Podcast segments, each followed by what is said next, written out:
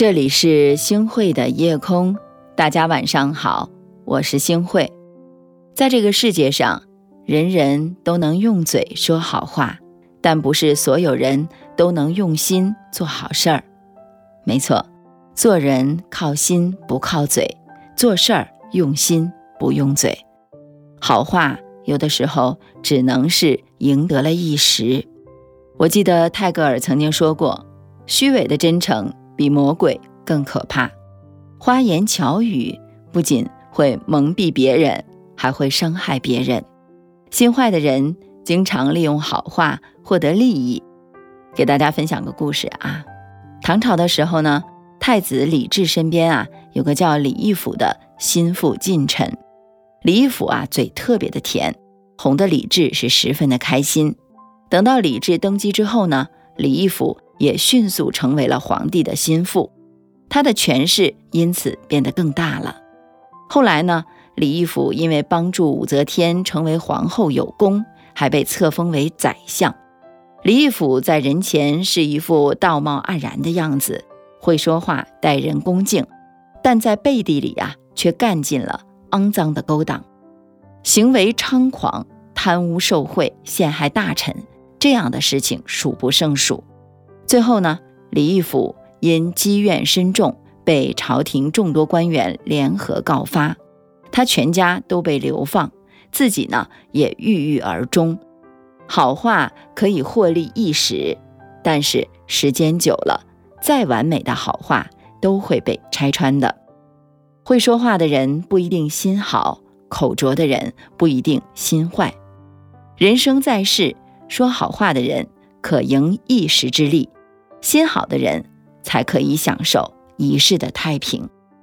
是啊，好心才能够赢得一世。我记得莎士比亚曾经说过：“一个人的质朴比巧妙的言辞更能打动我的心，善良的心比动听的语言更能够得人心。一颗好心不仅能够温暖别人，还能够温暖我们自己。”丽莎呢是新泽西州一家餐馆的服务员。有天清晨五点半，两个精疲力尽的消防员走进餐馆，点了两个大杯的咖啡。他们刚从附近的火灾现场救援回来，十分的疲惫。丽莎看到他们如此的辛苦，就为他们买了单，还留下一张便条，上面写着：“感谢你们的付出，你们的早餐钱由我来出。”两位消防员十分的感动，就把这个便条和餐馆的照片分享了出去。没想到赢得了更多人的称赞。后来呢，两位消防员发现丽莎家里并不富裕，她的父亲瘫痪在床，巨额的医疗费用让她的生活步履维艰。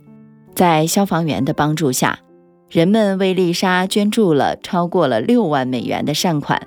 丽莎说。我在为他们买单的时候，从未企图获得过任何的回报，只希望他们能够开心就好。丽莎的好心得到了好报，善良的人秉持着自己的好心去帮助别人，这样的人在遇到问题的时候，会有更多的人向他伸出援手。是啊，做人靠心不靠嘴。有句话说得好，多虚不如少实。一个人说再多，都不如用心去做一件事儿来得恰当。人生路上，一个人唯有保持真诚、善良的心，才能够走得更顺畅。有个中年人，公司破产了，欠了很多的钱，家里值钱的东西都被拿去卖了去还债。眼看着孩子就要开学了，可是他身上却没有钱了，只好四处去借钱。很多以前关系很好的朋友听到他是来借钱的，都纷纷拒绝了，这让他十分的失望，觉得借钱无望。可是最后呢，他联系了创业前的一位老友，两个人已经很久都没有了联系了。中年人也不抱任何的希望，却没想到老友在询问了自己借款的数额之后，二话不说就把钱借给了他。中年人收到这笔款之后，痛哭流涕。几年之后，中年人东山再起，事业规模比以前还要大。那些曾经拒绝借钱给他的朋友都前来巴结，那些人都说我不知道你当时经历了这些，要是我知道，肯定会义不容辞地帮助你的。而当他联系老友的时候，老友并没有提及当年借钱的事儿，而是为他现在取得的成就感到非常的开心。